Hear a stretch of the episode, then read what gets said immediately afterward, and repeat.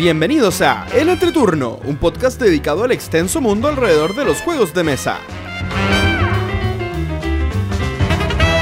En este capítulo entrevistamos a Juan Luis Arias, director de ventas y marketing de la distribuidora Skyshi.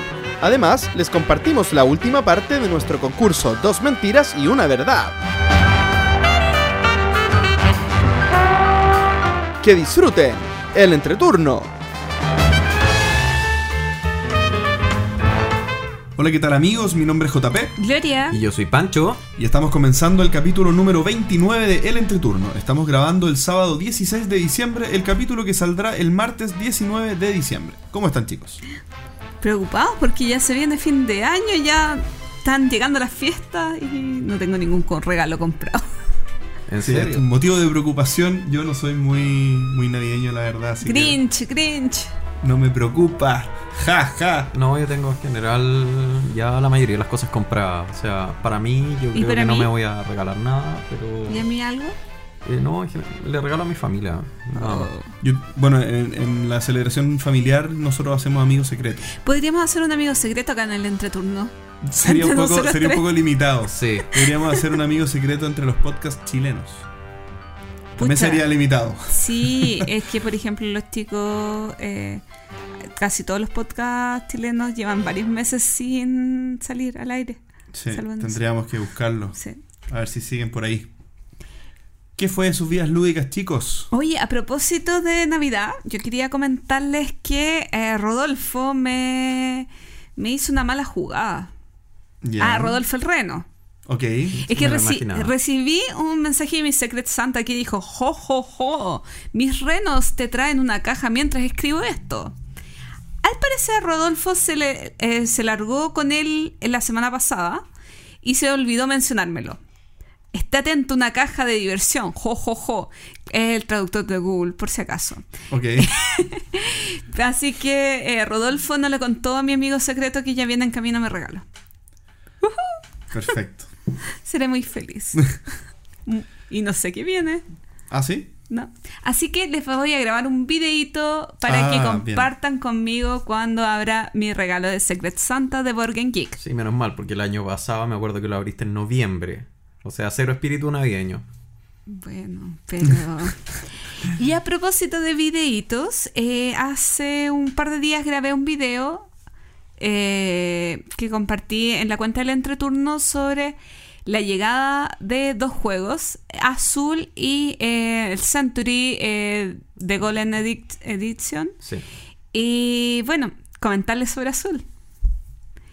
A ver. Eh, sumamente breve, sencillo, elegante, maravilloso, lo amo. ¿Sí? ¿Te gustó? Sí. Y sabes qué, estaba muy preocupada cuando me llegó el juego. ¿Por? Porque creé tantas expectativas sobre él. Ah, ¿que ¿Y tenías cómo? miedo que no te gustara? Claro, y como lo- el día antes fue como, ¿y si no me gusta? Eh, eh, eh, he creado tanta ilusión en mi cabeza sobre este juego que Las es lindo. pesadillas de Gloria se están para una historia. sí, de veras. es verdad. Podría generar una historia de eso, pero no, en realidad, a, a ver, el juego no es más de lo que prometo, o sea, es un abstracto muy familiar, muy sencillo, muy corto, pero que te deja con ganas de volver a jugar otra partida. Bien. Y yo creo que eso es maravilloso y que la gente con la que he jugado, que ya lo he jugado cuatro o seis veces, les ha gustado. ¿Y qué más gratificante que eso?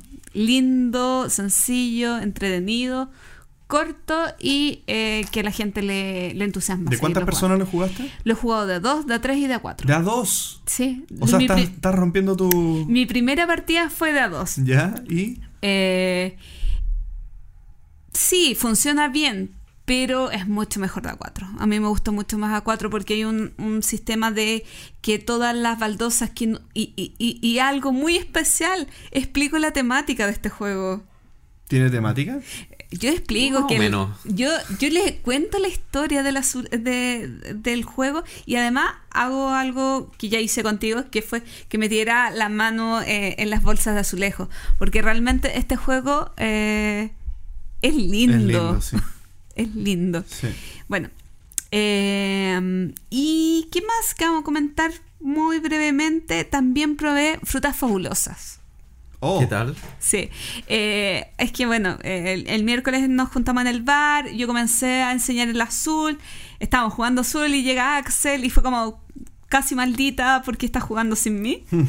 así que le dije, no, no te preocupes, después jugamos una partidita azul y él traía frutas fabulosas, así que lo probamos, jugamos solamente dos partidas porque recordar que Frutas Fabulosas es un juego que te da para muchísimas partidas porque es con el eh, sistema de fábula que vas eh, gastando cartas y agregando nuevas cartas al juego. Entretenido, bien entretenido y adictivo. sí, ¿Es bueno. muy para niños? No, no lo encontré para ni. Bueno, pero hay que decir que jugamos el modo más. Como jugamos las primeras cartas, son las cartas más sencillas del juego. Entonces, igual como van incorporándose nuevas mecánicas, cartas que realizan otra acción, le da mucho.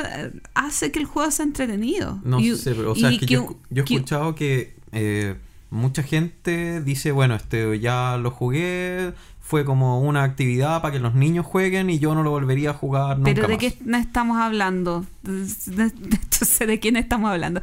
Pero estamos hablando de, jugado- de jugadores eh, que o juegan juegos hiper duros o juegan con sus hijos. Entonces, yo me encantan los juegos hiper duros, pero me gusta ser una niña también cuando los juego. Y no necesito jugar con niños para divertirme como un niño.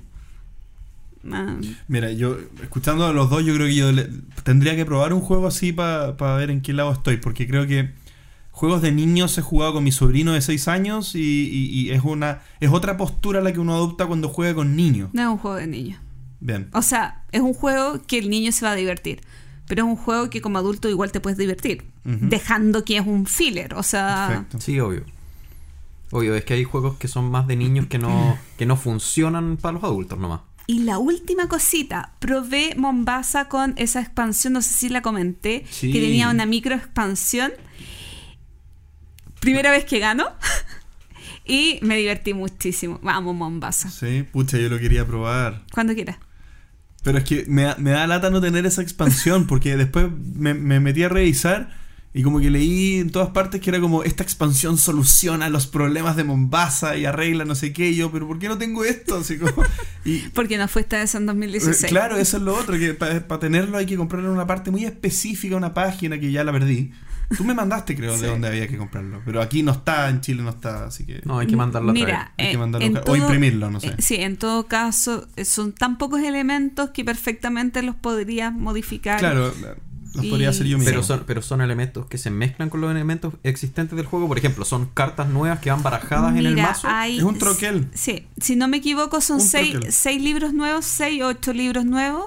Y es una eh, loseta eh, de otra acción que tú ejecutas, que es eh, que te da beneficios por, eh, no sé cómo se llama, el personaje que, que activa los libros. Pero muy recomendada si la pueden adquirir. Muy, muy, muy, muy recomendada. Eso. Muy, Muy bien. bien. ¿Quién sigue? Voy yo. Ya. Tres cositas que son dignas de destacar y las voy a mencionar las tres. La primera, me junté a jugar, no me acuerdo si fue el fin de semana pasado o el anterior, eh, con, con Axel. El, Ah, cierto. sí, Axel es el, Nuestro amigo que participó en el capítulo 10 El archirrival, entrevistándonos. el. Claro, eh, nuestro enemigo número uno porque ten- tiene un podcast que no sale a la luz hace como 12 meses. que, que nunca volvió a ver la luz, Sí. como diría Pancho. Y sí, nos juntamos a jugar Star Wars Rebellion eh, en, en su casa. Y estuvo muy bueno. Eh, estuvo bueno porque él se había estudiado las reglas, estaba invitando a jugar al que quisiera y yo dije que quería y yo me sabía las reglas, entonces estuvo muy dinámico, fue muy bueno juntarse. Eso yo creo que es una experiencia que hace tiempo no vivía, como juntarme a jugar un juego un poco más complejo y bien, empecemos, listo, empecemos a jugar, sacarlo. sacarlo, empezar a jugar y no tener que estar aprendiendo las reglas todo desde cero. Yo creo que hace. No sé si me habrá pasado alguna vez.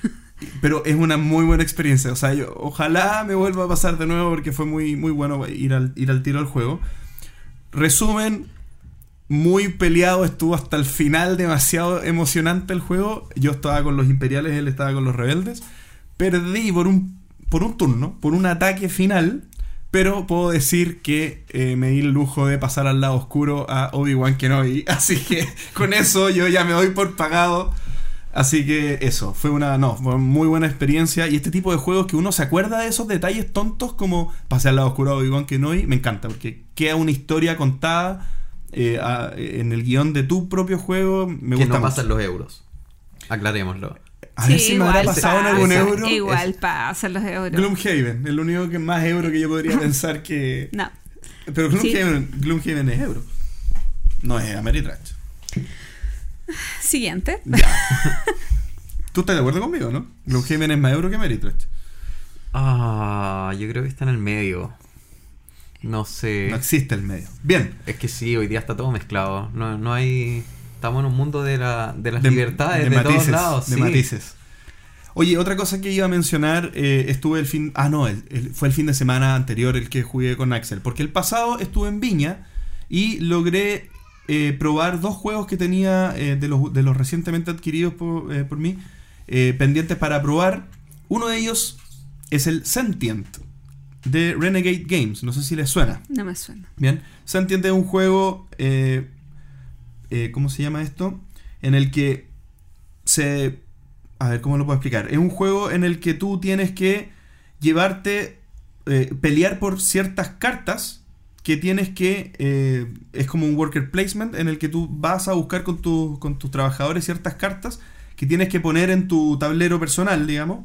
Pero cuando las compras tienes que ponerlas según eh, unos dados que tú tiraste y, y entre... Bueno, los dados están puestos uno al lado del otro y cada carta que tú compras tienes que ponerla entre dos dados de tu, de tu secuencia de dados. Bien, entonces los dados como tienen cierto número dan ciertas restricciones de qué cartas y cómo puedes poner las cartas en tu tablero. Bien, entonces se mezcla la pelea de las cartas que tú no sabes mm, más o menos tú más o menos tú sabes cuáles son las cartas que te sirven, pero la lógica de los dados del otro, como los otros también tiran dados, eh, hay, la, lógica de lo que le sirve es distinto a la tuya. Eh, pero también se pelean por unos tiles, eh, por, unos, por unas losetas que a todo el mundo le sirven, que multiplican el valor de las cartas que tú te llevas. Bien, es un juego de esos juegos de, de yo diría casi 100% de táctica. Bien, en el que tú tienes desplegado las opciones y hasta que te vuelva a tocar, tú tienes que pensar en cuál es lo que en qué es lo que más te sirve en ese momento. Es muy difícil pensar 3, 4 turnos adelante en este juego. Genera mucho AP eso. Mira, no porque uno, si bien tiene que tomar la decisión después de que le- de- te vuelve a tocar, si vas descartando opciones en la medida que le va tocando al otro. Porque hay cosas que tú sabes que no te sirven y como son cinco cartas posibles que tú puedes comprar, ya puedes decir a priori ya estas tres no. ¿De cuánta gente jugaste? Jugué eh, solo de tres veces, de tres personas. Bien. Y el juego me gustó mucho. No me molestan los juegos que son eh, plena táctica. Creo que no juego muchos que son plena táctica. Así que creo que, que, eh, sin, sin yo saberlo, eh, me adquirí un juego que, que, que- que me da más opciones de- en mi ludoteca. Así que lo recomiendo Sentient. Y bueno, también recomiendo que vean el, el review de C. García eh, de Dice Tower, que creo que lo explica bastante bien. Está en inglés. Ya. ya. Aunque él habla español. Aunque él habla español, sí. Podría hacer una O sea, en español, ¿eh? Yo no sé cuánto hablará español. Pero si es profesor de español. Yo, he ¿Es visto, entrevistas que le han hecho en- a él en español. Ah, fantástico. Ah, ya tengo que ya. buscar eso. Yo no he Ya, visto nunca sí- eso. Ahí sí Ah, te creo, es porque que está, no- lleno, está lleno de gringos que no sé, pues así como Cristina Aguilera que dice, oh, yo soy latina o Selena Gómez, pero que en el fondo español no, No saben na- nada. Sí. Entonces a ellos les encanta decir eso. Tienen apellido latino y dicen, no, es que yo español. Bueno, siguiendo, volviendo. Eh, y último, eh, probé el Downforce, que es este juego Sí. eh, traído por Restoration Games, que es una reimplementación de un juego de eh, Wolfgang Kramer. Que me tienes que hacer jugar, Sí, obviamente. podemos jugar ahora. Vamos a jugar después de la grabación de este ¿Y capítulo. azul? Sépanlo, sépanlo. Sí, podemos jugar más cosas. Eh, Downforce es un juego de carreras, pero bastante distinto al típico concepto de carreras que plantea Fórmula D, en el que es más un Ameritrash o un juego en el que se simula el manejar un auto, pasando cambios y tirando dados distintos por auto. ¿no? En este caso no hay dados, en este caso hay cartas. Y el juego se eh, divide en distintas eh, fases en las que uno en la primera fase eh, apuesta, a- hace un, ¿cómo se llama? Eh, mejor postor. Se subastan Subastan. los, los autos que, se- que van a participar en la carrera. E independiente del número de jugadores, siempre se subastan los seis autos. Por lo que si juegan eh, tres, cuatro personas, algunas personas van a tener dos autos y algunas van a tener solo uno. ¿Bien? Ah. ¿Qué- pero ¿qué, qué sucede con eso? En el desempeño de la carrera, tú los, mientras más autos tienes, más posibilidades de que obtengan premios esos au- autos y que tengan más puntaje al final del juego tienes. Pero haber subastado dos autos en vez de uno también te salió más caro. Y lo que tú pagaste en la subasta son puntos que se descuentan al final del juego. Bien, entonces si tú fuiste poco eficiente y pagaste mucho por un auto que no te dio ningún retorno al final de la carrera, perdiste plata por ese auto y al final no te convino haberlo tenido. Bien. Eh, y además, eh, si tú tienes dos autos y tus dos autos van bien, muy probablemente el resto de los jugadores van a ver eso y van a querer eh, ralentizar tu avance con, Pero eso- ¿cuánto, con ¿cuánto pueden autos. influir ellos? ¿Es estilo así Mario Kart? Ya, que te tiro una, no. una concha. No, y te- mucho, mucho, perdón. Eh, se influye mucho porque la, la forma que tienen estas cartas es una lista de hasta seis autos o seis colores, digamos, con un número de arriba hacia abajo que representa el avance que cada auto tiene por carta. Bien, entonces cuando tú, bueno, cada uno se reparte las cartas, cada uno tiene un set de cartas, pero cuando yo juego una carta que tiene varios colores en la, en la misma carta, yo estoy moviendo no solo mi auto, sino también los autos del resto.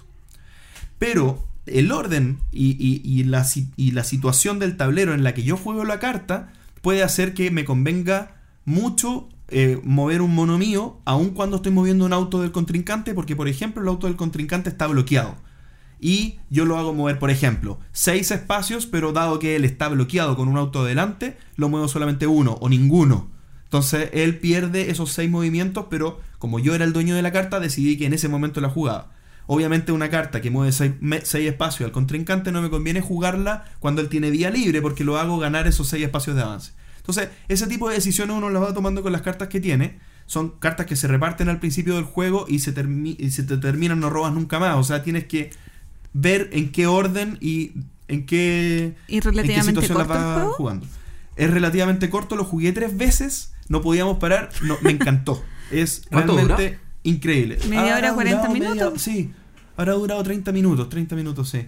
Sí, sí. Pero las posibilidades son muy grandes porque en el fondo tú puedes decir, apuesto por un solo auto, dado que tengo. Porque primero te reparten las cartas, después tú apuestas por los autos. Entonces tú ves las cartas y tú dices, ah, ya, yo creo que podría ir con el azul y el amarillo. Pero si voy solo con el azul, puedo tirarme a ganador con el azul y, y- lograr eh, llevarme todos los puntos con ese auto. Y la tercera fase es, se, se da intercalada, que es eh, cuando eh, en tres momentos del juego, cuando se cumple que un auto pasa cierta línea, eh, hay que apostar por quién crees que va a ganar la carrera. Entonces, si tú crees que tú ya no estás ganando, puedes apostarle lo- a los autos del resto y eso te da puntos adicionales. La suma de todos los puntos da quien gana al final del juego. Oye, los que, Muy no, recomendado. los que no califican, ¿te quitan puntos también? O... No, eh, los puntos de, de- de carrera de- son creo que de 0 a 12. No, ya. Entonces no, nunca te resta puntos. Pero sí te resta puntos porque en La plata que gastaste. Exactamente, tú compraste el auto. Muy bueno, muy recomendado. Lo quiero. Downforce. No sé si está editado en España o en Chile Ah. o en Sudamérica, pero va a llegar seguramente porque es un juegazo. ¿Y que dependencia del, tex- del lenguaje? Cero. Ya. Ah, no, sí tiene. Porque aparte hay unas cartas de poderes especiales. Pero basta con que uno sepa inglés y les traduzca las cartas al resto porque es una carta de poder especial por jugador. Ah, Ah, Así que no, no pasa nada. O sea, es bastante amigable. lo quiero. Y lo último, ¿no ibas a hablar? No, Ese ¿Otra era el tercero. Sí. Ah, ese era el tercero. Sí. Sí. Ah, yo pensé que ibas a hablar JP. de- Ah. Sí, JP te Pero da. que ya pasó mucho Sí. rato, De no lo digo en el próximo capítulo. ¿o ¿no? J- No sé. JP, ¿sabes qué? Dime. Tu juego y mi juego se pueden jugar en una hora. ¡Uhú! Sí, podemos, podemos. Ya, hagamos eso. Sí, ya, bueno, ya. Eh, cortito, eh, comentarles sobre lo que estuve haciendo también parte del fin de semana pasado en Viña. Estuve armando una maravillosa adquisición, un inserto del Gloomhaven. Bien, esto es un inserto modular de madera. eh, De que- Broken Token. de Broken para Token. no sepan. Sí, Broken Token es una empresa que, que- que hace, digamos que es- tiene un modelo bien entretenido que va estudiando un poco como la demanda que hay de las personas que estarían dispuestas a adquirir ciertos Insertos. insertos. Van viendo por votaciones, digamos, cuáles son las que más se ajustan a, lo, a factibilidad de, de- de- entre que lo que les cuesta invertir en eso y sacarlo al mercado y venderlo después.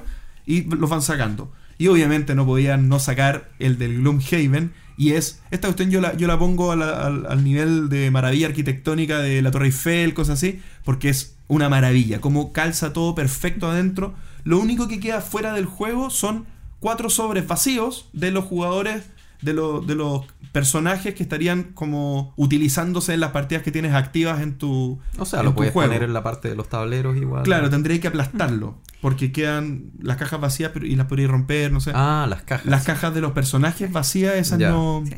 Yo tengo que decir algo. A ver. Tienes la razón, JP. Realmente es impresionante el trabajo para eh, realizar un inserto así. O sea, de hecho, estábamos planteando que JP les muestre un video de, de esto porque mm, yo quedé maravillada. Sí. No, no voy a, no voy a estar apareciendo en público. Bueno, ya, ya que insisten, vamos a grabar un video. No, pero es increíble. O sea, yo creo que el fin de semana pasado te llamé porque yo tengo la del caverna y para tu cumpleaños te regalé la del. Esa es la de- que me toca armar También de. Broken Token. Eh, y justo tú estabas armando la del caverna, pero parece que te, te fuiste para el otro lado. Yo la del caverna la encontré, pero genial. Eh, pero esta es otro nivel. Sí, al- Es real. otro nivel. O sea, es sacar un par de cajitas y listo. Sí. Y está el juego ya desplegado, falta armar los tableros y, Sí, perfecto. y listo. Creo que si invirtieron tanto en el juego, eh, vale la pena invertir el, eh, el ahorro de tiempo que debe ser para el setup. Sí. eh, vale la pena. Sí, no, aparte que cabe todo perfecto, está todo completamente llen- lleno eh, y, me sacó un poco el mal sabor de boca que me dejó haber armado el, el- mismo producto pero de Blood Rage, porque viene con todos los compartimientos para los, para los eh, exclu- exclusives de Kickstarter. Que yo no lo tengo, entonces me queda con espacios vacíos y yo digo, no, esto, esto es como, como que te enrostras que, no- te enrostran que nos tiene todos los monstruos y todas las cosas, así que es, te- es terrible. Así que me, me vengué. Ya. Em, yo voy a hablar de un juego rapidito y después de, de una cosa más. Eh, Arkham Noir. Jugué el Collector Case 1. Eh, este juego es un juego para un solo jugador. Y la verdad es que, bueno, no sé si lo tendrán a la vista, pero en teoría se trata de que hay que ir resolviendo un caso, uno es un detective. Em, al principio, o sea, no me gustó. De partida no me gustó porque eh, al comprarlo, bueno, no había mucha información, no había reviews, así que me lo compré medio a ciegas, me lo compré antes de, antes de ese, mucho antes. Eh, y mi primera impresión fue muy mala porque me esperaba algo mucho más temático. Eh, y al final es un juego abstracto que podría ser de Arkham como podría ser de armar pizzas. Mm, sí. Eh, y por eso, bueno, yo no, creo es que, que, le- de verdad, yo- eso, eso es lo que eh, yo igual he escuchado críticas sí. del juego y es como cuando yo supe de la existencia del juego, igual me imaginé lo que dice Pancho, Es algo que- temático Es que y el juego es dicen precioso que es solamente abstracto. Es súper atractivo. Podría haber sido cualquier cosa. De cualquier cosa. Yo podría ser de coleccionar insectos y meterlos en un insectario. Eh, ese, es el ni- ese es el nivel. Eh, y por eso mismo yo, no sé si lo he dicho antes, pero yo prefiero un juego sin temática a un juego con una temática mal implementada. Porque una temática mal implementada te puede restar. Si este juego yo hubiera sabido de entrada que era temático, habría ido con otra parada. El tema es que, Mm. bueno. Que lo- era abstracto. Sí. Es o sea, abstra- eso, eso perdón. Eh, el tema es que eh, lo dejé ahí, eh, maduré y al día siguiente volví a jugar. Maduré. maduré, maduré un poco la idea del juego. En un La día, del juego. en un día Pancho pudo madurar. Maduró un poco la idea Es que, del juego. chicos, y- discúlpenme, es que estamos en verano. Acá las cosas maduran más rápido, Más rápido. Por, Sí. por las condiciones climáticas. Y, y la verdad es que dije, ¿sabes qué? Lo voy a probar porque, o sea, yo soy de la idea de evaluar los juegos por lo que son y no por lo que yo quiero que sean. Así que dije, ok, esto es así y veamos qué tal es. Y la verdad es que la segunda impresión fue bastante mejor. Eh, teniendo claro que no tenía nada de temático y que no tenía nada que ver con, con lo que yo pensaba inicialmente, eh, como juego dentro de sí, eh, es bastante simpático. Te plantea un puzzle más o menos, a ver, complicado, no complejo. Hay que hacer muchas cosas, pero no es, no es tan difícil. Y ese yo creo que sería mi, mi mayor problema con este juego. Que la primera vez que lo jugué, o sea, la- lo jugué una vez mal, como medio leyéndome las reglas. La primera vez que lo jugué bien, lo pasé. Dije, va, qué raro. La segunda vez, también lo pasé. Y aquí es eh, juego a éxito o fracaso. No es como los otros que saca tantos puntos y tiene esto. Aquí es éxito o fracaso. Entonces empecé a subirle la dificultad, la dificultad, la dificultad, porque tiene formas de subirle la dificultad. Hasta que ya estoy, ahora estoy en la última, el último nivel de dificultad y ese ya no me lo he podido pasar. Y hasta ahora me está dando buenas sensaciones. El problema es que una vez que me lo haya pasado, no sé si tenga ganas de seguir dándole más, porque el juego en general es muy es muy de hacer todo el tiempo lo mismo. Eh, así que yo creo que no sé no sé, dicen que la, la segunda Collector Case, porque este no es el que salió en Essen, este salió antes, porque no sé por qué, qué problema tienen en Ludonova con los nombres, pero sale el Collector Case 1, después el Collector Case 2 y después el Case 1. Ujú. Así que probablemente después va a salir el Case 2, pero el Case 1 es un poco más fácil que el que, el que yo tengo. Así que si el mío yo lo pasé fácil, eh, los que se compraron el Arkham Noir en Essen, no sé, no sé, o sea, eso yo creo que lo ha vuelto, un- lo pasa un niño de 5 años. No, no tanto. No, no tanto, pero no, no requiere mucho. Eso con Arkham Noir. Eh, yo creo que vale la pena probarlo. Bueno, en verdad me siento como dando opiniones como esa gente que se compra los Kickstarter y como que no, no quiere decir que es malo a pesar de que lo encontró malo. Eh, otro hecho Y mira, relevante. JP. Otro hecho relevante en mi vida. Eh, me puse a vender juegos eh, Sí. que tenía ahí Muchos. guardados. Sí. Vendí más de 20. Y, no nos avisó nosotros antes. Eh, siempre Nota. hace lo mismo. Sí. Les quería ahí decir que eh, el Kit Encina Blender, el juego que ustedes han basureado mucho, se vendió en dos minutos. Y el juego se lo pelearon. Porque fue tu estrategia, generaste Sí. un hype para poder vender Yo tu copia. creo que lo compró un auditor. O auditora. Yo también creo. No sé, pero mucho, muchas personas me hablaron por el juego. O mucha gente escucha el entreturno, claro. obvio. Eh, sí, pero la verdad es que me di cuenta de una cosa. Y es que quería hacer una pequeña crítica o, o- o razonamiento aquí con respecto a cómo se está comportando la gente al momento de comprar. A ver. Porque en general los juegos usados, bueno, el público que usa, que tiene juegos de mesa, que le gustan los juegos de mesa, en general cuida mucho sus juegos. Sí. Por lo tanto, los juegos usados eh, están por lo general como nuevos, o eso es lo que uno ve en todas las publicaciones de todos lados. Usado pero nuevo. Eh, y por lo mismo se venden súper caros. En general, o sea, si un juego te cuesta, no sé, 50 nuevo, te lo venden a 45 usado.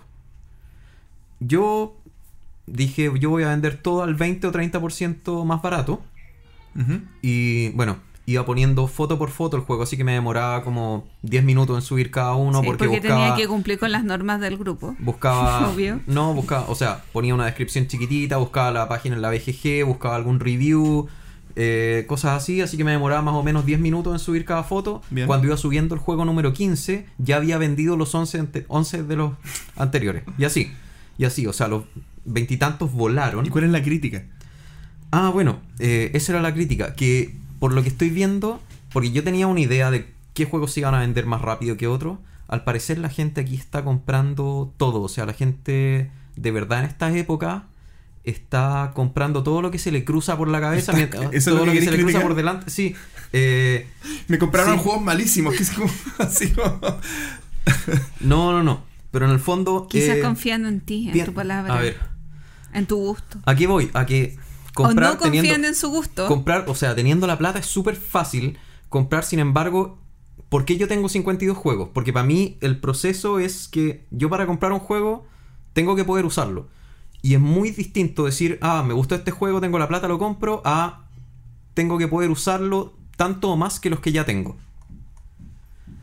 Y ese, ese en el fondo es la crítica, que hoy en Sí. día mucha gente eh, como que se ve casi como algo positivo convertir, o sea, la palabra vicio, o sea, yo estoy enviciado y me encanta comprar juegos y voy a acumular y acumular y acumular sin fondo y se ven muchas cosas, se ven gente que colecciona discos, gente que colecciona libros, gente que... Entonces, ¿Qué estás hablando al del final- coleccionismo? Estás Estoy- criticando el estoy- sí, coleccionismo. estoy criticando el coleccionismo indiscriminado. Sí, o sea, pero para mí tener un- una cota es lo que me hace poder tener controlado esto y que no se convierta en un vicio, que siga manteniéndose como hobby y no como vicio. Pero hay seis- más de 6.000 personas en ese grupo y tú no conoces la situación de la gente que compró. O sea, no todos tienen 300 juegos, no todos No, tienen 100 juegos. no, no, no Mu- estoy- Mucha de esa gente tiene 20 y quizás sí eh, le llamó la atención y, y uno en la primera etapa del, ju- del hobby compra muchos juegos más por impulso, por tincada, que por un real estudio del juego. y, y es parte de... No, está claro si te compraron es, esas basuras. es parte del crecimiento como No, si no, era- no eran juegos malos, pero Ah, hay, hay muchos que, que son buenos que no se han ido o que están a mejor precio y otros que, no sé, por ejemplo, el un- hubo varios, hubo como tres o cuatro en los que se generó polémica, hubo peleas y todo Ah, ahí. ¿sí? Oye, esto estaba casi para tema de la semana o el Sí. minuto Sí. de Pancho. Es que esta sección inicial es, es- Es una mezcla de todo. Es una mezcla de todo un popurrí. Eh, pero, ah, ¿qué estaba diciendo? Ah, bueno, hubo varios en los que se generó polémica, pero uno, por ejemplo, es el Carcazón Cazadores y Recolectores, que se lo tenía cerrado Mm. porque en algún momento me lo compré, no, lo acepté como parte de cambio, de como parte de un cambio Bien, y nunca lo usé. Y ese, creo que el juego normal, voy a hablar en pesos chilenos, pero es irrelevante en el fondo, está a 18 mil pesos, yo lo tenía a 15 mil. Ok. Se generó pelea. Pelea. ¿Por qué? Por 3 mil pesos de diferencia, o sea, por 4 dólares. ¿Por qué? Porque hubo un gallo que lo quería, no, que yo lo quiero y yo te escribí primero, pero él te mandó un mensaje privado primero porque él... él Pero no. seguro que todavía está en stock, ¿entiendes? Eh, yo Quizás entiendo- no. O sea, quizás, o sea, O sea, eh, yo he visto mucha gente buscando expansiones de Carcassonne desesperadas. No, pero este no es expansión, este es standalone. El Cazadores y Recolectores es el, este que están en la edad de piedra. pero puede ser que Ah, verdad. pero puede ser que no esté. Sí. Bueno, O sea. en el fondo, a, a lo que iba. Mi recomendación para estas navidades, eh, fíjense, fíjense un número. No estamos en Fíjate, deja poner la música de las recomendaciones. recomendaciones. Sí sé, pero fíjense un número. El que ustedes consideren correcto de cantidad de juegos. Para algunos va a ser 10, para algunos va a ser 20, para algunos va a ser 100, para algunos va a ser 150, no sé. Ok, Para 300. algunos va a ser Lo que 3000. consideren, intenten que sea un número real, no digan 4 millones. Mm. Y traten de no pasarse de eso, porque en algún momento, o sea, este es un, es un hobby que absorbe, que absorbe mucho y uno empieza a comprar, a comprar, a comprar y uno no se da cuenta y se puede comprar 30 o 40 juegos por año. Fácil. Bueno, pero Entonces, Oye, cuando- yo cuando creo- lleguen a ese lo- número- yo propongo, Cuando lleguen a ese número empiecen a sacar uno y uno y rotan. yo propongo que esto sea un tema de la semana pronto, porque Pero tenía un punto súper interesante, pero no creo que sea el único método. Estoy No, poner un número, no. pero probablemente hay otras maneras. O sea, el concepto acá es no acumular por acumular, pero, pero ahí, ahí también alguien te podría decir, oye, pero yo soy coleccionista, entonces me estás criticando mi manera de ver el hobby. Entonces hay, hay tal vez argumentos alrededor de eso. Sí. ¿Cachai? sí. Entonces podríamos Yo- conversarlo. Sí, yo creo que da para mucha discusión este tema.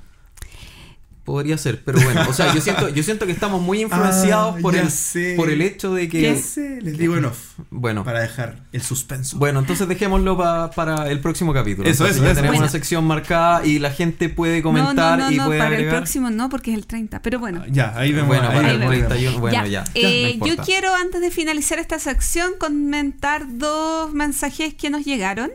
Eh, uno es de eh, Fer Díaz, que es un amigo de México, que hace dos semanas descubrió el podcast y ha estado escuchando nuestros capítulos, así que un saludo Fer, muchas gracias por eh, dedicarnos tiempo. Y lo otro es que nos envió un mensajito hace mucho tiempo. Mm. Recibimos varios mensajitos hace mucho tiempo que estaban en el spam de la cuenta de Facebook del entreturno. No fue Que que no eran, del team, revisáramos que eran nosotros. del Team Pancho, por Sí, eso. eh, bueno, y uno de ellos era de Isaac García. Isaac eh, eh, está, tiene una editorial que es Venatus Ediciones, una editorial española, y que hace muy poco sacaron al mercado su primer juego, que es Siete Pecados, y que nos quiere, bueno, de hecho ya nos envió una copia del juego para que lo podamos probar, y es la primera... eh, Como, eh, como- co- ¿Cómo se dice? Eh, ¿Copia de, de review? Claro, como- algo por el estilo que vamos a recibir. Eh, así que mm, es emocionante. Es emocionante, es emocionante. ¿Cómo crees en este Sí. Hemos, hemos madurado. Hemos Sí. madurado. En un Espera- día también. esperamos, tam- sí, esperamos también eh, poder tener tiempo tam- para jugarlo. Y eso, muchas gracias Isaac por esto. Y bueno, continuamos con la siguiente sección del programa. ¡Vamos! Comenzamos la entrevista en este capítulo 29 del Entreturno. Entrevista que retomamos después de mucho tiempo, creo, ¿o no? Ya Sí. extrañamos las Ya, entrevistas. Sí. ya extrañamos las entrevistas. En esta ocasión recibimos a un publicista Él es director de ventas y marketing de una empresa chilena distribuidora de juegos de mesa y accesorios llamada Skyship. Me refiero a Juan Luis Arias. Bienvenido Juan Luis, ¿cómo estás? Hola chicos, ¿qué tal? Gracias por la invitación. Sí, y decir que Juan Luis en este momento no está acá en Chile, eh, así que estamos haciendo la comunicación vía Skype.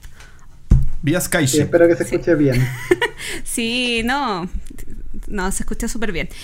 Eh, bueno, yo quería partir sabiendo cómo surgió la idea de crear, cuándo y cómo surgió la idea de crear esta editorial.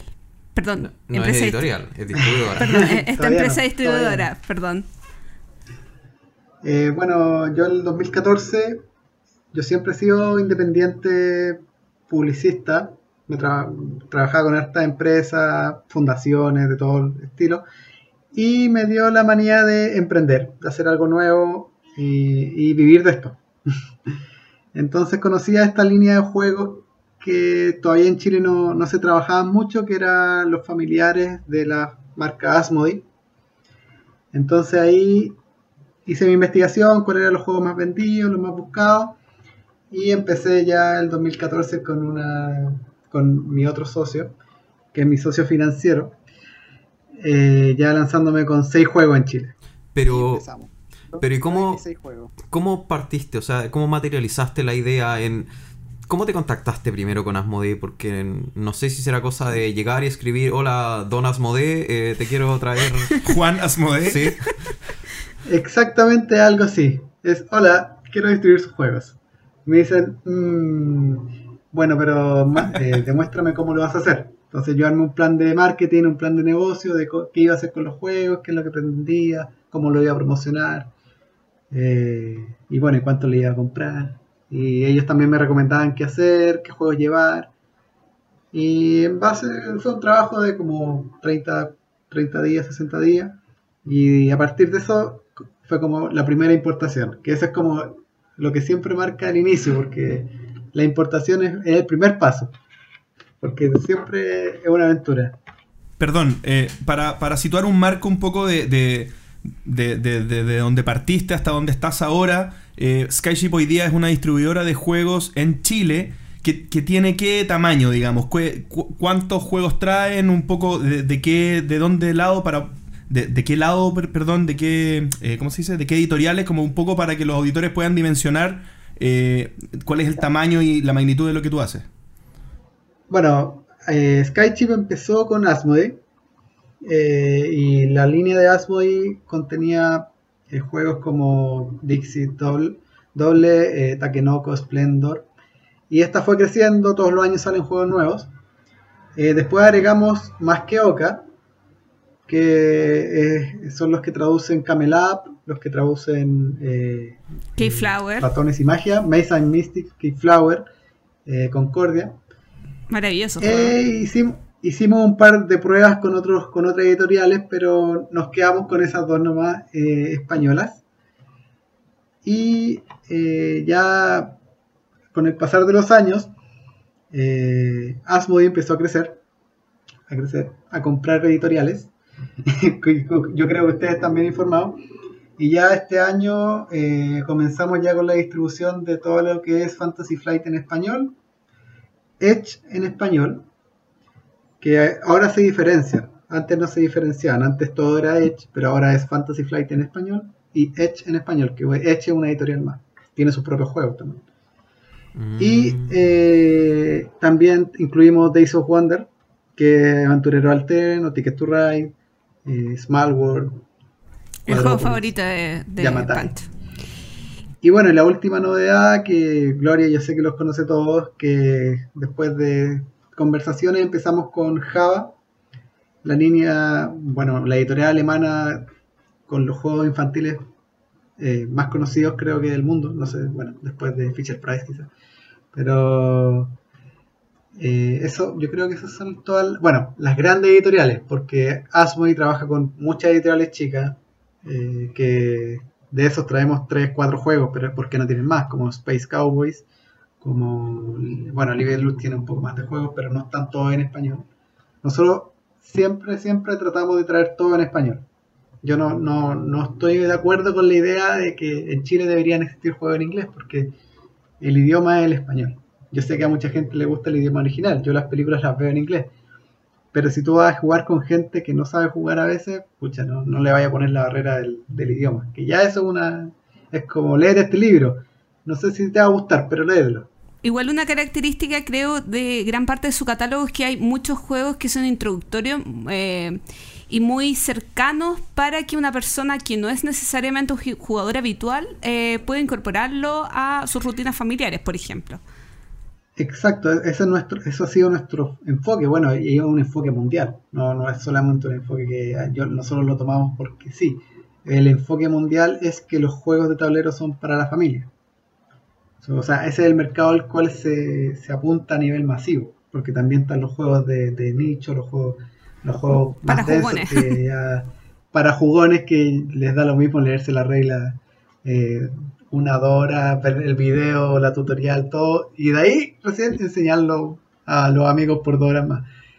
Igual- Entonces, Igual por lo que entiendo con el tema de que Asmodee eh, haya comprado a la distribuidora eh, que asociaba muchos pequeñas editoriales españolas, también acá al mercado chileno han llegado juegos eh, de editoriales que tienen uno o dos juegos. El caso, por ejemplo, eh, veía hace una semana y de hecho se lo comentaba al autor del Iconicus, que es un juego muy Sí, livianito sí, sí. que ha sido éxito allá en España. Sí, me lo, eh, gracias a ellos, ellos me lo recomendaron. Entonces, nosotros siempre traemos juegos para probar también, no, no- no nos cerramos eh, tanto, pero Icónicos puede ser un hit en España, pero Chile, nada. Entonces, esa es la pega. Traer un juego totalmente desconocido que puede haber sido un éxito en, un- en otro país, pero en Chile no te va a decir nada. No, tenemos casos de juegos que en España se venden mucho, en Chile no. Entonces, eh, no es no es fácil, no es fácil es como jugar un poco la suerte, porque nosotros no estamos hablando de que se vendan 30 juegos, estamos hablando que se vendan 1000 juegos, 500 juegos, si no, no, no es distribución, es venta unitaria. Entonces, Claro, relacionado. y eso requiere... Dale, eh, relacionado con eso y volviendo un poco al. y volviendo un poco al inicio, entonces. En este primer contacto que tú hiciste con Asmodee, ¿cuál fue? ¿En qué quedaron? Porque, por ejemplo, quedaste. era- a ver, aclarando, hay muchos de los juegos que no, que no existían aquí en Chile y que tú empezaste a traer. Existía, sí, el Ticket to Ride, pero el Double no estaba. Takenoko escasamente te podías conseguir una copia con mucha suerte. eh, y así varios otros juegos. Entonces tú empezaste a traer. Pero ¿cuál fue el- ¿Cuál fue tu como propuesta de valor? ¿Traer a Chile? ¿Traer a Latinoamérica? Porque era- ellos tampoco habían entrado No, acá. siempre Chile. Ellos, ellos siempre eh, trabajan con países, no, todavía no, no dan la exclusividad por continente. Tenéis que tener un- una propuesta mucho mayor y yo no la tenía. Y te exigieron un, un, un mínimo de en términos de cantidades, te propusieron ellos, ellos tendrán un pack de inicio así como para países nuevos para probar o, o cómo es. No, no, eh, ellos te recomiendan. No me exigieron así como llévate estos, todos estos juegos, ¿no? Eh, pero sí eh, para que la importación, para que tú puedas distribuir, tú tienes que por lo menos traer, no sé, te pongo un ejemplo, 10.000 euros ¿Ya? eh, en juego y tú no vas a traer 10 juegos, 10 copias de un juego, tienes que traer por lo menos 300. Entonces, yo de jue- hubo juegos que traje 600 copias y algunos me duraron hasta el año pasado. Juegos O sea, que, no, 2014. que no se movieron tan rápido. Sí. El tema del bodegaje es gigante. Sí, ¿no? Y, y el capital ahí detenido. Sí, tampoco tenía la plata y eh, como tenía que vender esos juegos para seguir pidiendo más. Así que ahí, ahí empezó la relación íntima con los bancos. Claro, y ahí el, pa- sí. ahí el pago, ¿cómo se hace? ¿Se hace enseguida o Eh, un poco después? Ahí depende de la negociación. Depende. Hay editoriales que te dan pago 30 días, 60 días, al día. ¿Cachai? Pero hay que pensar- Eso va. Disculpa. Porque nadie al principio te va a dar un pago a 60 días. Es que, No, por- te conozco. sí. Claro. Y por más que te den un pago a 60 días, el envío desde Europa a Chile se va a demorar dos meses, tres meses. Entonces, No, no, no. no, ¿No? El, el tránsito son 45 días. ya. Ese es el- desde que eh, eh, se embarca a que llega a Chile, más o menos son 45 días. Si te dicen que es más, te están mintiendo. no, desde creo que todo el mundo no más de 45 días. Ya. Oye, y la otra pata, entonces ya tenías solucionado el tema de Asmodee, te- venían los juegos en camino, pero después de eso tú eres distribuidor, tú le vendes a tiendas. eh, después de eso viene un trabajo de hormiga que es comunicarte con todas y cada una de las tiendas. Sí, pues eso, ahí, fue, ahí fueron mis mi, visitas a tiendas de todo el país. O sea, ah, hiciste visitas físicas, te estuviste paseando tú. Exactamente, si somos una empresa, empezamos dos personas en la empresa, no nunca fuimos tanto. Eh, ya hasta el año pasado visitaba tiendas. Ya iba a Chile a visitar tiendas desde Londres. Entonces, eso es súper importante, porque eh, siempre he querido trabajar con las tiendas, que ellas confíen en mí, que confíen en nuestros productos. Si nosotros no, no vendemos a, a público, entonces, si las tiendas no venden nuestros productos, no se van a vender. Y ahí Oye. tu foco, ahí tu foco, perdón JP, Dale. eh, ahí tu foco fueron las tiendas especializadas o, o intentaste también contactar con jugueterías y tiendas menos de nicho. Creo- contacté a todo el mundo, sí, contacté a todo el mundo y con los que me pescaron, ya, comencé, porque igual eran juegos desconocidos. No me iba a pescar Falabella, no me iba a pescar. Pero no estuvieron en Gaia, Falabella. Genial. Eh, nosotros no, directamente nosotros no, por, por un tema. Eh, fue una tienda que se metió a Falabella y, y no sé cómo ganaba plata, pero. Ya. No, claro, como vi algunos No, catálogos. Exacto, exacto, no, no, eh, no, yo nunca he sido fan de que eh, se vendan juegos muy baratos.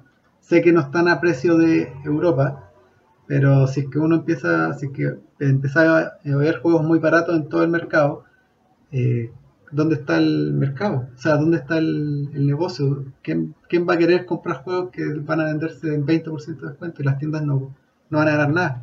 Quizás las cadenas ganan porque usan la tarjeta Falabella, no sé.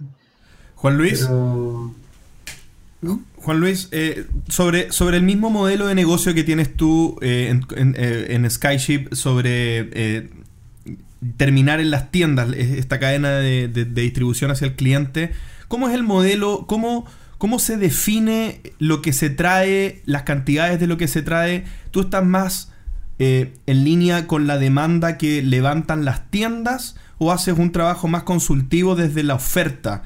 Con lo que tú conoces, con tu cercanía con Asmodee, con tu cercanía con Europa. sí, mira, sí, yo, eh, mira, ya para los juegos, para los juegos nuevos, tú, yo creo que me estás preguntando, porque yo tengo un proceso, yo tengo un proceso de juego nuevo, yo traigo, no sé, tre- 30 unidades, 30, así, 30 unidades, Eh, en- entre medio de todos los otros juegos que ya sé cuánto voy a necesitar para 3 meses, 4 meses, eh, 30 unidades ya. Y si esas se venden en un mes, bien, ya, traigo 60. Si se venden, ya, después traigo ya 100 240 copias y eso ya me dura 6 meses. Entonces ahí voy estimando la demanda y ya cuando ya tengo el juego por un año, ya tengo un promedio ya, ya estimativo de cuánto se va a vender ya el juego eh, durante un año. Y no hay, no hay casos, por ejemplo, eh, casos garantizados, un, un Spills de Yares que pudiera decirte una demanda garantizada que tú trajeras al tiro una cierta cantidad de copias. ¿No te arriesgas? Eh, no, sí, sí. Hay, hay, hay juegos, hay juegos sí que ya sé que se van a vender bien, que son bien esperados, que incluso se, se- yo veo a veces el grupo de juegos de tablero, eh, personas que publican esperando ese juego, entonces yo ya, ya sé que es un juego que no tengo que traer 30 unidades porque se va... Me ha pasado, me ha pasado. A veces traigo eh, un juego que nadie ha mencionado y nada, pero de repente se me agota el primer, la primera semana. Imagine, Todas por ejemplo, tienen. yo nunca lo he encontrado en tienda. Imagine, cada, Imagine fue- cada vez que pregunto, Fue una, una sorpresa. Exacto. Fue como lo tuve en bodega creo que tres semanas. Se habría vendido 10 copias y de repente de una semana a otra se fueron todas. Y, pero ahora hay, ahora hay. Si es que, las, es que las tiendas no compran tampoco porque a veces no tienen mucha variedad y tampoco tienen a veces el presupuesto. Muy pocas tiendas tienen el presupuesto para tener todo el catálogo. Juan Luis. Juan Luis, el tipo de servicio o, la- o el, o el tipo de, de valor que tú le entregas a las tiendas, ¿cuál es? Eh, eh, ¿Cuáles son todos los tipos de servicios que hay? Quiero preguntar uno en específico que es el que tengo en la cabeza ahora y después tú me puedes decir qué otras cosas hacen por las tiendas. Pero, por ejemplo, el manejo de inventario.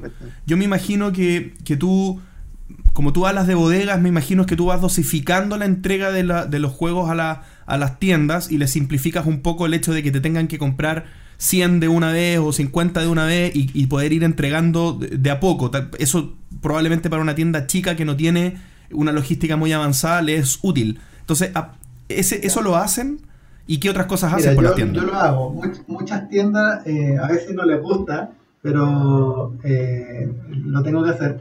Yo cuando, cuando, por ejemplo, me pasa con Dixit, yo por mil traigo un millón de Dixit y no tengo problemas, pero a veces no puedo traer más porque se agotan y no me los venden.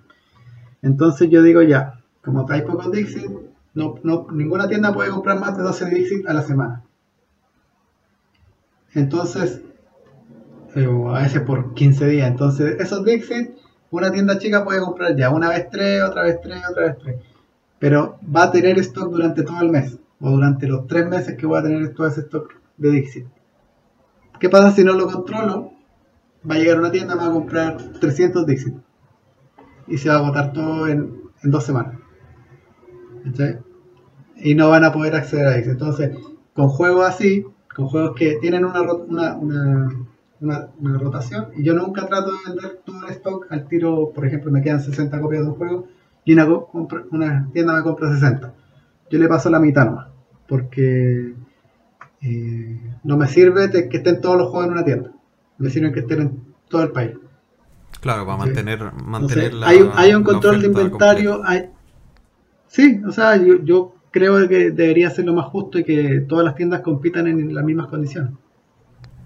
Sí, bueno, Entonces, en de- tema de stock, yo soy bien, bien, a algunas tiendas no les gusta, pero les digo, pucha, si no te, alguna tienda quiere, no sé, pues quiere 20 y el límite es 12, yo le digo, pucha, si no, si no restringiera ni siquiera hubiera podido pedir 12.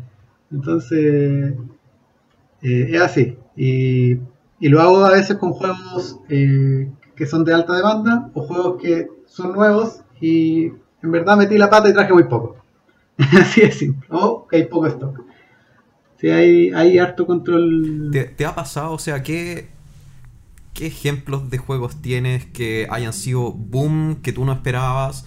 O al revés, que hayas quedado muy estancado mucho tiempo y se han tenido que ir liberando a poco, incluso saldando. No sé si, no sé si eres de esa política de saldar.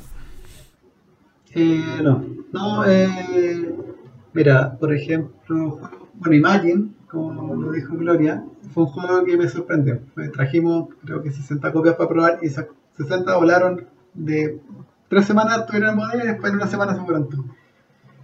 Ese fue un juego que sorprendió. Y ahora me pasó con Java, con eh, Rhino Hino. Pero, Ah, ¿cómo no, te bueno. sorprende? Dijo, Bueno, sí, ese mucha En- gente. O sea, es que traje, traje, traje 10, estimando no ya puede para traer. Traje estimando ya, va a haber un boom, ya, voy a traer más que esto. Pero voló, voló así. Es el mejor Y- juego del mundo. Sí, lo que pasa es que la, la otra ventaja que tiene Rhino Hero es que es muy barato.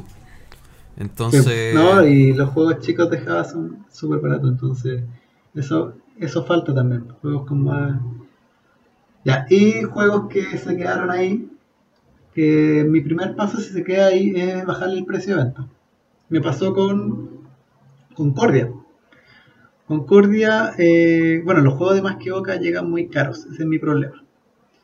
Porque no, no, no, no, no- no da, no da el margen, no, no todas las editoriales dan un buen margen. Eh, y a Chile llegó muy caro junto con, K-Flower. con Keyflower. Entonces esos, pucha, los tuve mucho tiempo quietos en bodega, los vendí en, en ventas de bodega para deshacerme un poco, pero igual no era suficiente. Entonces eh, le bajé el precio. No sé, si valía 40 lucas, le bajo 5 lucas. Obviamente el pr- el- la pérdida me la, me la absorbo yo, no se la absorben las tiendas. Entonces las tiendas lo van a seguir vendiendo a 35 y van a ganar como si siempre hubiera valido a 35. Claro. El tema es que son, Eh, son juegos muy buenos, pero quizás para un público más restringido.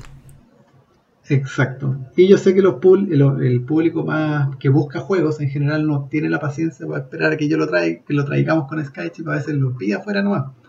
Entonces también tengo que tener mucho cuidado con eso. Ese es un problema, bueno, de, con todos los productos en Chile en general, no, no solo los tableros. Y, y eso, o sea, básicamente eso, y de, y de a poco se va a ir, se va acabando y bajándole el precio es lo que estamos haciendo ahora y de vez en cuando metiéndolo en ventas de bodega. Juan Luis. También con. Juan Luis, eh, ustedes están hoy día eh, bien posicionados en Chile con una operación ya considerable. Próximos pasos que puedan tener, y aquí te pregunto también si están pensando en migrar a otras partes de Sudamérica, de- para entender un poco dónde ven el crecimiento de SkyChip. Ya. Próximos pasos. Este 2018, y bueno, en el 2017 incluimos Fantasy Flight y Edge, y fue el boom. Fue boom, ah, todos trajimos todo en español. El 2018 queremos aumentar la demanda. Todavía no hay suficiente demanda en Chile. ¿Por qué? Porque nosotros, yo me comparo con España. En España son, creo que eran, no me acuerdo, creo que 30 35 millones de. Sí, yo iba a hacer lo mismo. Creo que eran la última vez que 35 hablamos de la gente de España 46. mandamos como a no sé cuántos millones de Sí, personas. tuvimos quejas de nuestros 46 auditores. millones. ten- tuvimos quejas de nuestros 46 auditores millones. españoles. Sí, como que dimos la cifra de hace como 10 censos atrás. Sí, son 46 millones. En Chile ya 20. Somos un poquito, ya, menos, menos de la mitad. Pero la demanda es como un décimo. No. eh. Entonces, eh, todavía queda mercado. Entonces, eh, yo tengo- tenemos los juegos, no necesitamos juegos nuevos, ya tenemos todas las categorías bien abarcadas. Creo que la categoría un poco de, de euro jugón, esa es la menos que ten- tenemos ahí. Pero ya con las que tenemos, tenemos harto que hacer. Claro, la, la categoría de eh, euro jugón probablemente no está en la línea de lo que estás diciendo de aumentar demanda. Es consolidar demanda más que nada. Sí, sí. Entonces, eh, a ser el trabajo del 2018. No, ya no tenemos planificado ingresar ninguna editorial nueva. Porque hay harta pega. Tenemos muchos juegos que tenemos que crear comunidades, tenemos que crear como el, ambiente. Porque en Chile todavía no, no, no está eso. No, no hay no hay mucha. ahora está Circular, eh, Circular Can. Eh, bueno, están ustedes con el podcast, está Ketty, pero pero falta, faltan eventos, faltan juntas. Sí, a mí siempre me dicen, ¿cuál es el próximo evento al que vas a participar? Y yo como que, eh, bueno, los eventos los tengo que organizar yo, porque en general hay re poco evento en Chile. Entonces, eso falta, falta harto, harta, harta organización. Sí, con respecto a eso mismo, te quería preguntar que- cómo llegaste a esto de empezar a organizar eventos. O sea, evidentemente la motivación se entiende, pero eh, organizar un evento es un trabajo bastante pesado. Entonces quería saber cómo funciona tu logística ahí, cómo, cómo te organizas y, y- bueno. Es algo bien estresable. Yo eh, con el último evento de octubre eh, ya dije ya, no más. nunca voy a organizar un evento yo casi yo solo, eh, gestionando todo desde acá encima. Me siempre tengo gente que me ayuda, pero yo soy el que tengo que manejar todo desde acá, tener todo mi Excel ahí viendo que esté todo listo. Es algo bien eh, que consume harto, pero eh, se agradece harto. Mira, yo voy a Porque- dar, disculpa, voy a dar mi perspectiva porque eh, yo- estamos hablando de Juegos de Primavera, que fue un evento que se hizo a principios de noviembre, si no me equivoco, y, y yo estaba conversando, eh, porque había muchísimos demostradores en el juego, y yo conversaba con, con las demostradoras que estaban justamente en Java, y decían, no, si el Juan Luis no está hablando por WhatsApp ahora. O sea, el control constante. Ayuda, ayuda, compañía, Ayuda, más sí. que control. Seamos Sí, más. no, No, yo pero- veo la hora. pero es Veo la complicado. hora. Sí. Mándenme fotos, mándenme fotos. ¿Qué están haciendo? No, sí. Bueno, pero eso ya se acaba. O sea, ya el otro, ya en- en julio vuelvo y, y en octubre también se va a venir un evento. Y, pero va a ser más fácil porque ahora tenemos un gran equipo. Ya hay más, hay más gente que me está ayudando, entonces va a ser mucho más fácil. Y los demostradores ya tenemos un gran equipo de demostradores. Ahí tú, Gloria, conociste al, al equipo de Chicas Java oficial. Fue, fue su primera demostración así como grande. Tienen mi sello de aprobación, si es que existiera algo así como el sello de aprobación de Gloria. Sí, eran muy motivadas las niñas. Bueno, entonces, eh, eso es lo que a mí, a mí me motiva el tema de que dar a conocer juegos. Bueno ya, y crear el espacio para las editoriales chilenas, que el, rubro se conozca, se dé a conocer. Y que es mucho más fácil para mí organizar algo que estar tratando de meterme a eventos grandes, que bueno, tenemos que hacerlo ya este año. Viene como la Feria del Libro, como la Comic Con, que, que es el objetivo, yo creo que es más venta que demostraciones. Entonces, eh, yo creo que Skychip siga haciendo los eventos, pero quizás no van a ser tan ambiciosos como ya fue el juego de, la, juego de primavera, que fueron dos días y, y con harto, harto, harto evento. Oye, eh, Sí, con sí. respecto a esos eventos, eh, más o menos cada cuánto tiempo, cuál es la periodicidad que tienes y, y cuál es tu modo de eh, difusión, porque estás apuntando idealmente a atraer más gente. Por lo tanto, claro, ponerlo en el foro de juegos de tablero no sirve de nada porque No, eso- la familia no... Eso es, eso es como por defecto, ese es el como por defecto, el que copiar y pegar. No, Claro. no, nosotros hacemos afiches, vamos a colegios, invitamos profesores, por donde se nos ocurre. O sea, eh, salimos en radio, pero eh, no, no, Ah, todavía no sea, hay un abarca buen mucho. trabajo de marketing no, dentro de todo. no, no ayuda, no ayudó, no, no, no nos ayudó que fuera un fin de semana largo, ese fue nuestro, pero era el único día que podíamos hacerlo por fechas con el centro cultural. Entonces lo, nos fuimos, nos tiramos, pero ya aprendimos harto, sí, todo esto es un aprendizaje también, organizar eh, eventos de ese estilo. No, yo tampoco soy experto, entonces voy, cada día voy puliendo ya el trabajo. Y yo creo que este año, que ahora estamos trabajando mucho más las redes sociales, eh, vamos, a, vamos a hacer cosas mucho más entretenidas. La- eh, ahora, ¿cada cuánto vamos a hacer estos eventos? Hay dos eventos grandes, que es el del Tabletop y el de Juegos de Primavera, que no sé si se va a llamar así de nuevo. Que Juego de Primavera, la idea es mostrar todas las novedades que se lanzan, porque en octubre es como el mes de, de lanzamiento en ese. Bueno, y, El mes más bonito del año. Entonces la idea es conseguirnos casi todas las novedades que podamos y mostrarlas. Ese, ese es el objetivo para mí de Juegos de Primavera. Eh, y abril ya es un día para jugar y hacer actividades. Oye, yo te quiero hacer... Apoyar, porque... ¿Mm? No, nada. Y para apoyar. Ah, bueno. Y, y apoyar a los juegos y hacer juntas, porque igual es, es bueno, es entretenido. Yo siempre veo las mismas caras a veces, como. Eso siempre viene. Siempre, ah, él es nuevo, él es nuevo, acá. Entonces, yo ahora estoy buscando gente. Si ustedes quieren participar, todos bienvenidos. ¿Ya? Algo haremos, algo Felices. Yo haremos. no, yo no, Felices. yo no, yo no voy por organizarlo yo, yo como Skychip a eso. A Skychip puedo auspiciar, patrocinar, da lo mismo. Pero la cosa es que se haga. Eso es lo importante, porque no solamente me ayudan, o sea, yo recibo, si yo tengo un espacio para demostrar, yo soy feliz. Ese es mi, ese, eso es todo lo que yo quiero. Porque eh, organizar el evento es mucha pega.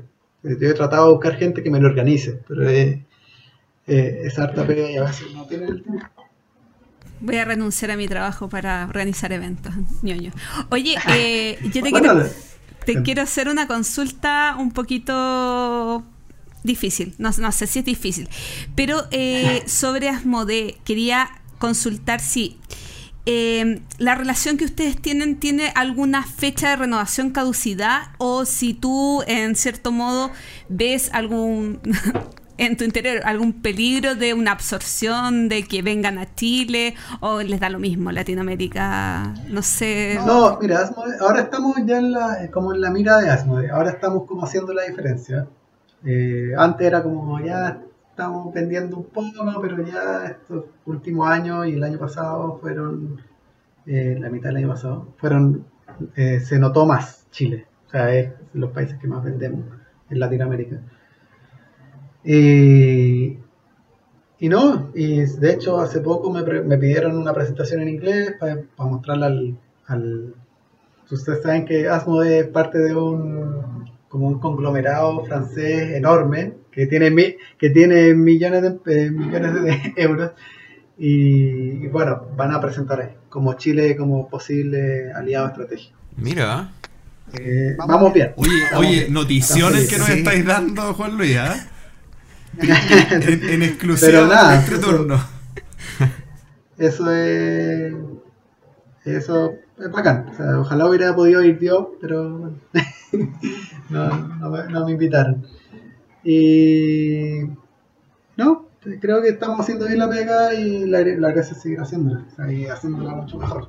Nuestra pega quizás ah, públicamente no se ve, pero eh, siempre tratamos de trabajar con, harto con tiendas y, de- y destacar los juegos de cualquier manera. En, en eventos, en actividades. En este año, este año yo creo que participo, no, no tengo el número, pero creo que hicimos, no sé, como 45 demostraciones en varias partes del país, en todo Chile. Hicimos varias pruebas, varios experimentos para ver qué funciona, qué no. Entonces, este año puede que salgan más experimentos, porque eh, hay cosas que funcionan en Europa, hay cosas que no funcionan en Chile. Eh, pero la idea es buscar cómo hacer que la gente siga jugando y conozca juegos. Eso, eso, es, mi, eso es lo que a mí me entretiene. Lo otro es, es puros números. Cuéntame. Juan Luis, eh, bueno, estamos llegando al final de la entrevista. No obstante, nos queda una última pregunta que va a hacer Pancho. Eh, Sí, es, bien, es bien cortita. eh, en el fondo. esta la guinda de la torta, ¿no? No, no, no es tan terrible. De la hecho, mía era la guinda porque fue la exclusiva. Sí, sí, Sí, es verdad. Gloria ya me ganó todo, así que yo ahora voy a preguntar algo que tenía la duda, porque bueno, cada, cada empresa tiene sus juegos íconos y todo- todos los papás dicen que todos sus hijos son iguales, pero siempre tienen Pero un hijo te- regalón. pero yo tengo la ¿cuál es, el, respuesta. ¿cuál es el juego? El juego estrella que tienen, el que más se vende o el que más traen, el que más pide la gente. No necesariamente con el que No, más Dixit, marginan, pero. ¿Dixit? Obvio. No, Dixit, lejos. Sí. Sí. Dixit está ya. Y después de los- Super Rhino. De Obvio. los grandes competidores. Pero Super competidores. puede ser que lo desbanque en un tiempo. Vamos a ver, vamos a ver. Estamos apuntando a tener más, más como Dixit. Doble también. Está, está ahí. Está ahí eh, persiguiendo a Dixit, pero Dixit. Ah, tanto se vende Double. Qué, Sí, doble se vende. qué fuerte, no pensé que tuviera Es tanta que es un juego simple. Sí, eh, es simple, Sí. es chiquitito, rápido. eh. Es que, yo mi- mi- como les digo a las tiendas, este juego tú lo demuestras en 20 segundos y lo vendes. Nada más. Con 5 cartas necesitáis y listo, se vende. Es así de simple. Porque es barato y eh, lo enseñáis al tiro y el, el tipo se lo lleva y ya lo sabe jugar. Porque a veces el aprender a jugar a veces es lo lento.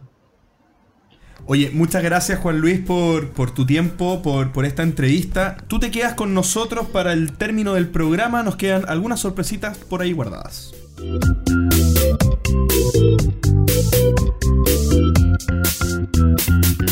¿Será que esta es la última vez que escuchamos esta música? No, no puede ser, no puede ser. Yo ya me he acostumbrado mucho a esta sección y es, vamos a comenzar las dos mentiras y una verdad del capítulo 29. Porque en el 30 ya vamos a dar los resultados. No, pues el 30 se cierra la votación anterior, así O que sea, vamos a alcanzar no. a hacer el recuento. Ah, tienes toda la razón.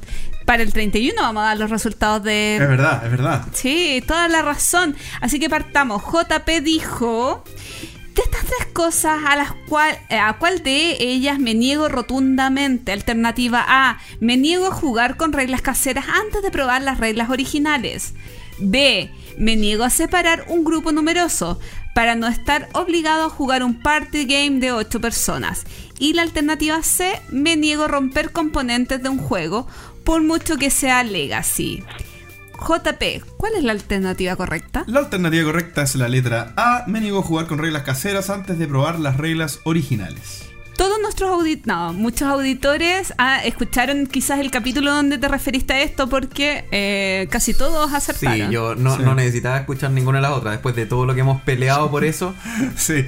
Eh, bueno, claro, y el tema del. del- incluso la, la B, nombré el opuesto varias veces también. De que.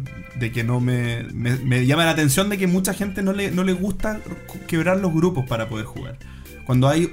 El típico problema, si hay siete personas, eh, tienes la alternativa de jugar un juego de tres personas y otro de cuatro. ¿Dije siete? Sí. sí, 3 y 4. 3, 3, Sí. 4, 7. Excelente. Muy bien, estamos despiertos. Y, y no jugar necesariamente un game de siete. Bueno, Pancho dijo, ¿de qué diseñadores tengo más juegos en conjunto en mi colección? Y yo voy a tener que decir estas cosas. A. Son nombres, Ignacy no Trevicek y Rainer Nisia. Ya, primero bien. B. Frederick Henry y Bruno Catala. Y C. Antoine Bausá y Vladimir Vladat. Perdón, pero muy difícil. La alternativa correcta, para sorpresa de muchos, incluyendo sorpresa mía, Incluyendo a mí. incluy- incluyéndome a mí, porque yo no me había dado cuenta de esto, es Friedrich Henry y Bruno Catala, que tengo tres juegos de cada uno. ¿Tan poquito? Ah, es que el timeline lo considero como uno. Todos los timelines que tengo los considero ah, como ah, yo uno. pensé que iba a decir tengo 15, no sé. No, pero si tengo, tengo 52 juegos. Ya. Lo normal es que tenga uno con suerte de cada diseñador. De los que tengo más podría ser Matt Leacock, que tengo dos, que son el Pandemic y la Isla Prohibida. Pero nada, es que si tengo un número claro, si tuviera los Bueno, es 200 la que tenía antes. Es la respuesta, está eh, bien. sí. Bruno Catala, tengo el Mr. Jack Pocket, el Jamaica y el King Domino más Queen Domino que los considero uno. Y no tiene Five Drive. No puedes. No, no genera demasiado AP. Eh, de Friedrich Henry, y esta es la sorpresa más grande que me llevé. Tenía, estaba seguro que tenía los timeline. El The Adventures, los aventureros, la no sé cuánto en el templo de Chuck, que no, no sabía que había participado él. Y otro que se llama Legendary Inventors, que ese no me había dado cuenta que era de él. Que se no sabía que lo tenía. Como- No, no me había dado cuenta que era de él. Eh, que bueno, el Legendary Inventors y el Timeline siguen, eh, intentan ser un poquitito más educativos. El Legendary Inventors es como la versión mejorada del este, el The Builders Middle Ages. Eh, usa una mecánica muy similar, pero es en conjunto, entonces no te genera tanto AP, no es tan, no es tan tedioso. Y además viene con muchos inventores de, de- que existieron y que viene con su ficha y todo. Entonces he escuchado que se usa incluso en colegios como para que la gente se empiece a inter- a interesar en la vida de estos inventores. Yo habría pensado que era la Sí, C. yo lo jugué, yo lo jugué. Antoine, la C, Antoine Bausai, Blash Battle. Sí, por, por todo lo que habláis de Battle.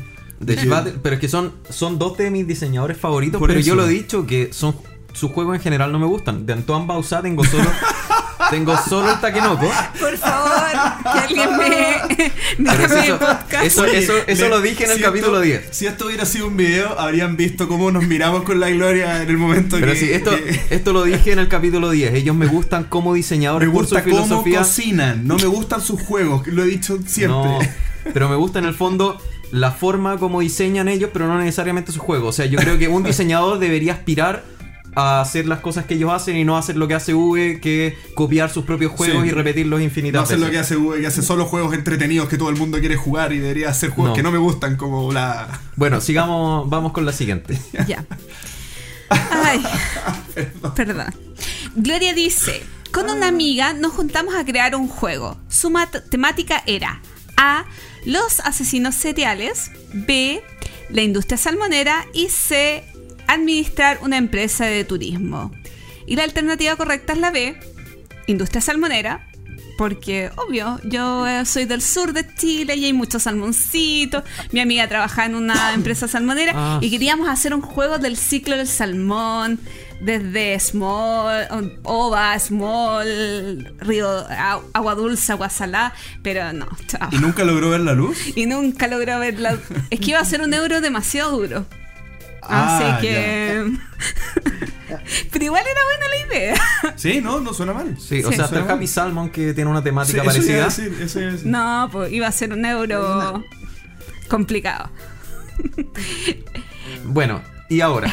Ahora ¿Qué se nos viene, Vale? nos toca el capítulo 29 y tenemos a Juan Luis que nos va a contar dos mentiras y una verdad. Ya.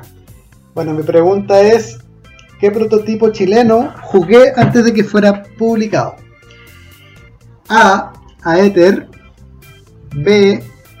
Los tesoros del rey pirata. O C. Careta. Oh, Oh. está complicado. ¿Es la trilogía o no? Sí, Eh, o sea. por decirlo de algún modo. Sí, A mí me gusta decirle Sí, trilogía. son hermanitos. Son hermanitos. Sí, son hermanitos. Llegaron. Son siameses. sé, Llegaron de China Llegaron juntos. en la cigüeña. Trimeses. Sí. La verdad no tengo idea tu respuesta. Pero yo podría averiguarlo. Yo, yo descar- descarté una de las tres, pero bueno, ahí veremos después. Em, JP, Voy yo, voy yo. Bueno, mi situación es la siguiente. ¿A cuál de estas cosas... Ah, perdón, estaba leyendo la anterior. Ahora sí. Ya, es que estaba viendo la anterior por la. Por la de que dijo Gloria. Ya. Entonces, eh, ¿cuál de los siguientes sucesos de la industria lúdica me ha afectado?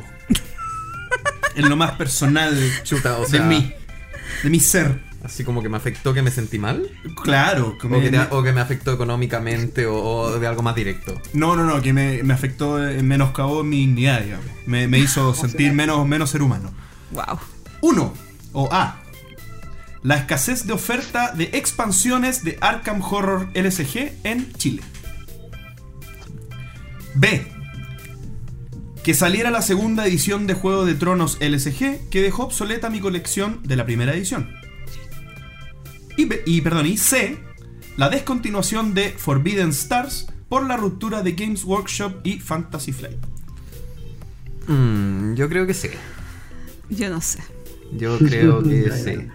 Demasiado, demasiadas malas experiencias, pero peor Es yo como, creo que es- claro, es como una pesadilla en, en una, que sola, voy- en una sola frase. pero la más pe- la peor creo que es la B. Es Sí. que depende. Es que la- depende. Si tienes el juego, te afecta. Si no, no. Exacto. No, sí, bo, sabes que yo sí, me imaginaba que tú ibas a tenías decir- la colección completa, sí. Sí, terrible, ¿no? Como que terminaste la colección y a la semana siguiente apareció la nueva versión. claro, al fin tengo la carta dorada, ultra, super. Y salió. Conozco casos. Sí. Panchito. Yo. Em, bueno.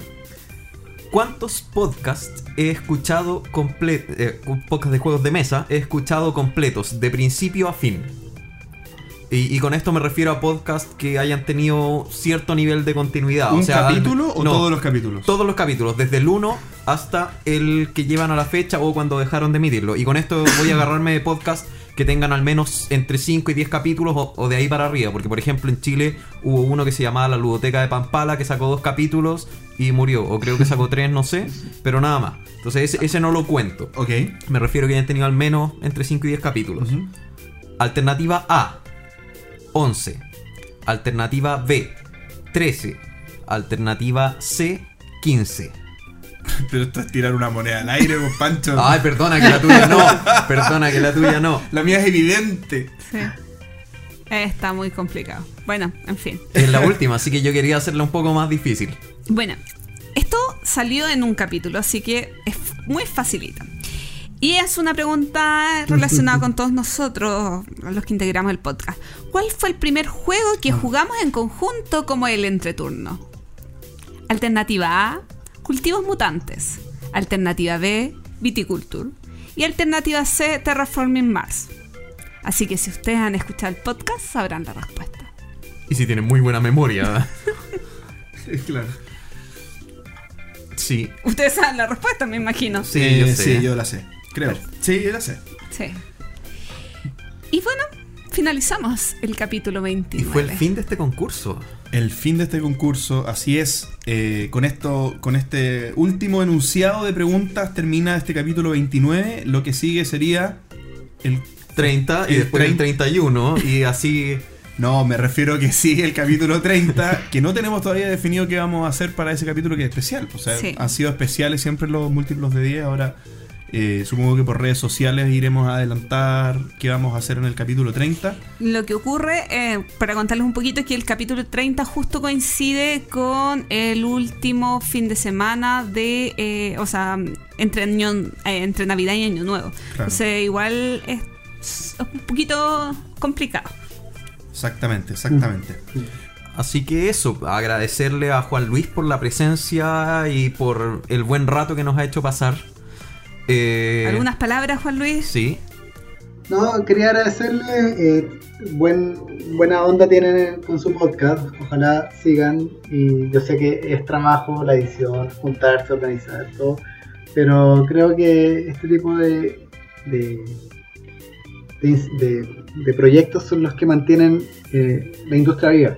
O sea, ¿no? el, el- el- el mundo de los tableros, a la gente informándose. Así que, bueno, mucho ánimo que, y esperamos, espero ser invitado nuevamente. Cuando estés acá en Chile, de seguro haremos alguna Bueno, actividad. ahí, ahí- ahí le, le- le hago un espacio ahí en, en su propio set de grabación. No es malo. Buenísimo. Se pone JP nervioso cuando ve, escucha en vivo en un evento. Sí, la- claro, la logística la armo yo. Pero no importa, no importa. Vamos a tener No. que, vamos a tener que ahí armar ahí. con la rock and pop. Oye, buenísimo. Muchísimas gracias, Juan Luis. De verdad fue un agrado tenerte. Muchas gracias por la entrevista, por, por compartir tus mentiras y verdades. Eh, ha sido un placer tenerte. ¿Ya? Ya. Eso. Muchísimas gracias a todos por haber escuchado. Hasta la próxima. Chao. Adiós. Chao, chao. Gracias por escuchar El Entreturno. Y recuerden, envíenos sugerencias de historias relacionadas con sus vidas lúdicas. Pueden ser de terror, tragedia, graciosas o hasta de traición. Recuerden también participar en el concurso Dos Mentiras y Una Verdad para ganar un Pandemic Legacy en nuestro capítulo 30. ¿Y a ustedes? ¿Qué juegos les gustaría recibir para esta Navidad? Envíenos sus comentarios al correo elentreturno.gmail.com. Además, envíenos preguntas o temas que quieran que conversemos en el programa. Síganos en Facebook, en Twitter, en Instagram y suscríbanse a nuestro canal de YouTube. Escúchanos en dos semanas más en nuestro próximo capítulo de El Entreturno. Gracias de nuevo y hasta la próxima.